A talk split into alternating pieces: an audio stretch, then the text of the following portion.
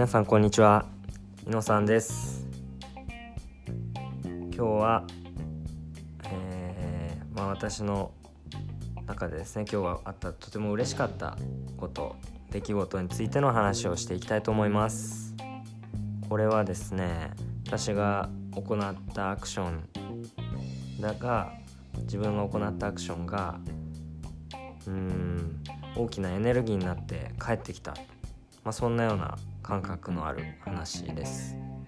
とてもうん嬉しいですね。でなんか発明かもしれないですねこれは。はい。すごいすごいことです。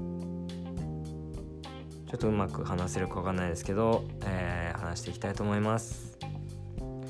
まず、えー、私が行ったこととして、えー、この音声配信っていうのを私やってるんですけども同じように自分のいるコミュニティの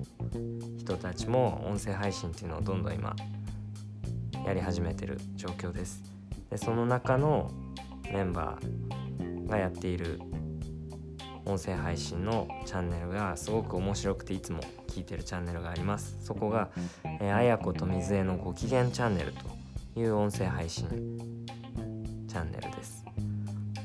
でこの、えー、チャンネルの中で「ご機嫌お悩み相談」っていうコーナーがあるんですけどそこにお悩み相談として手紙を書きました。E メールを送りました。うん、それが私の行ったアクションなんですけども、まあ、それを送る、あのー、経緯がありまして、まあ、なんで送ったかっていうとちょっとしたまあモヤモヤがあったから送ったんですけどその送ろうと思ったきっかけはこの私の入ってるコミュニティの中で音声配信をやっていこうっていうグループの中でですね、えーまあいろいろ皆さん音声配信やってるんですけど私があの見つけ出したり聞いたり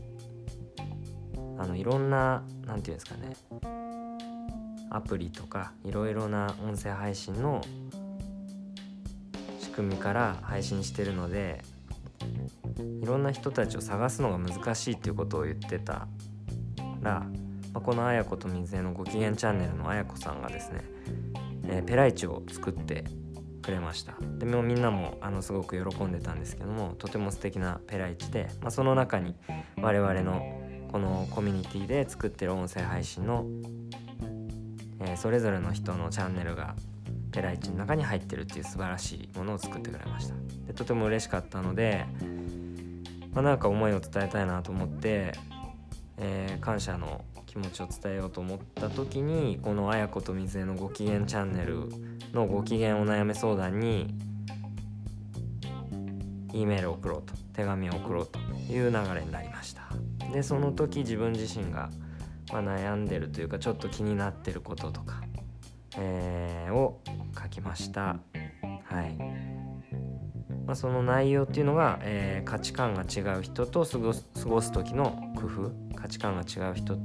と過ごす時の工夫。何かしてますかっていうことをお便りとして投げました。はい、うん、この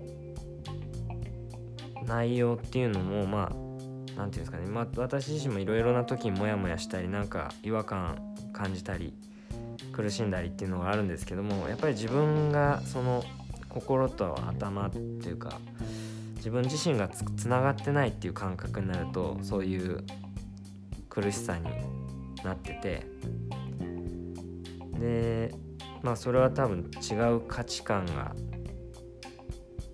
認められないんじゃないかっていう自分があの何て言ったらいいのかな。やらなきゃいけないことがあるからやってるとか、うん、ちょっとその自分本当はこういう自分がいるんだけどそっちに合わせなきゃいけないとかそういうことに苦しんでる背景には何かその価値観っていうものが違う価値観っていうのが違っていいんだよって自分自身も思いきれてないし周りも思ってないだろうっていう思いがあるので、まあ、そういうみんなが違っていいんだよって思える世の中になるにはどうしたらいいかなっていう思いがあって相談しました。は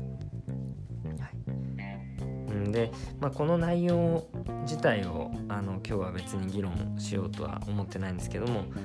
自分がこのご機嫌お悩み相談したことによって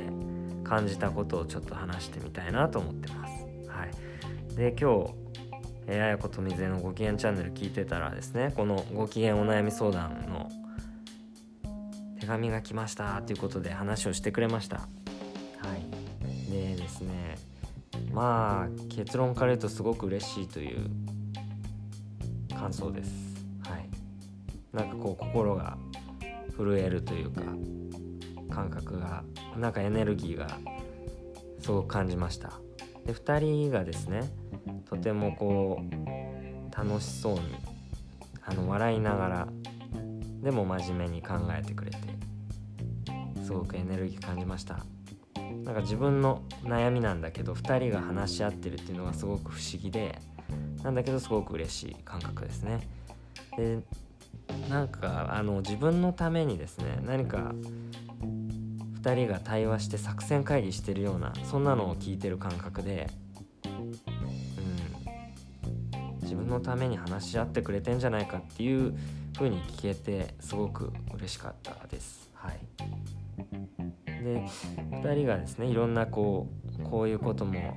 やってるよとかこういうことはあるんじゃないっていう、うん、こういう風にしたらいいんじゃないとか話してる中にも発見がたくさんあってですね自分がこうやって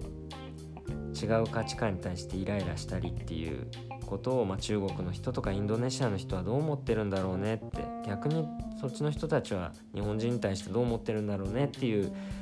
水江さんの反応とかはすごくこう、うん、なるほどなと自分ばっかりこう自分の目線でばっかり考えてるなっていうのはなんかあのなるほどというふうに思いましたね。で、まあ、ま真面目な内容なんだけどすごく2人がですね「はははは」っていうこう間にですね笑いがあったりすごくご機嫌に対話するっていうことでとってもポジティブななんかこう発見があるんですよね。そうですねで自分の大切にしてることが伝わらない時ってやっぱ苦しいって思うよとか通そうとすると苦しいんだよねとか間に入ってくれる人がいるとやっぱりいいと思うよっていうのに対してなるほどっていう反応されたりあとは小さい時国際交渉人になりたかったっていうのを今思い出したわっていう反応とか、うん、すごくこう一つ一つのですねあの浮かび上がる思いとかアイディアとかその記憶とかねすごくこう面白かったですね。今からでもそういう人になれるよっていう反応とかこっちも励まされる感覚がありました。はい。でそうですね。どうしたら一呼吸置けるかなっていうあの水江さんの反応とかに対してまああの一歩引いて自分を見るマインドフルネスまあ、禅の教えだよねよくわからないけどっていうふうに言われてましたけど実は自分にとっては今これがあのおおなるほどと。ちょっとマインドフルネスのことを調べてみようかなっていうアクションに今つなげようと思ってます。あと YouTube の、えー、タイル和尚の一問一答っていうのがいいよとかいうのもあの教えてもらえたんで、まあ、ここもちょっと調べてみようかなと思いました。はい。うん。そうですね。まあとにかく嬉しかったという反応です。はい。なんかこういう感じでですねこの音声配信でのキャッチボールというかですね何かここであのー、その誰かに向かってまあ誰かのために何かをしてるっていうことがなんかすごくエネルギーにつなつなつながるんだなっていうのを感じました。はい。今日はそんな嬉しいことがあったよというお話です。ありがとうございました。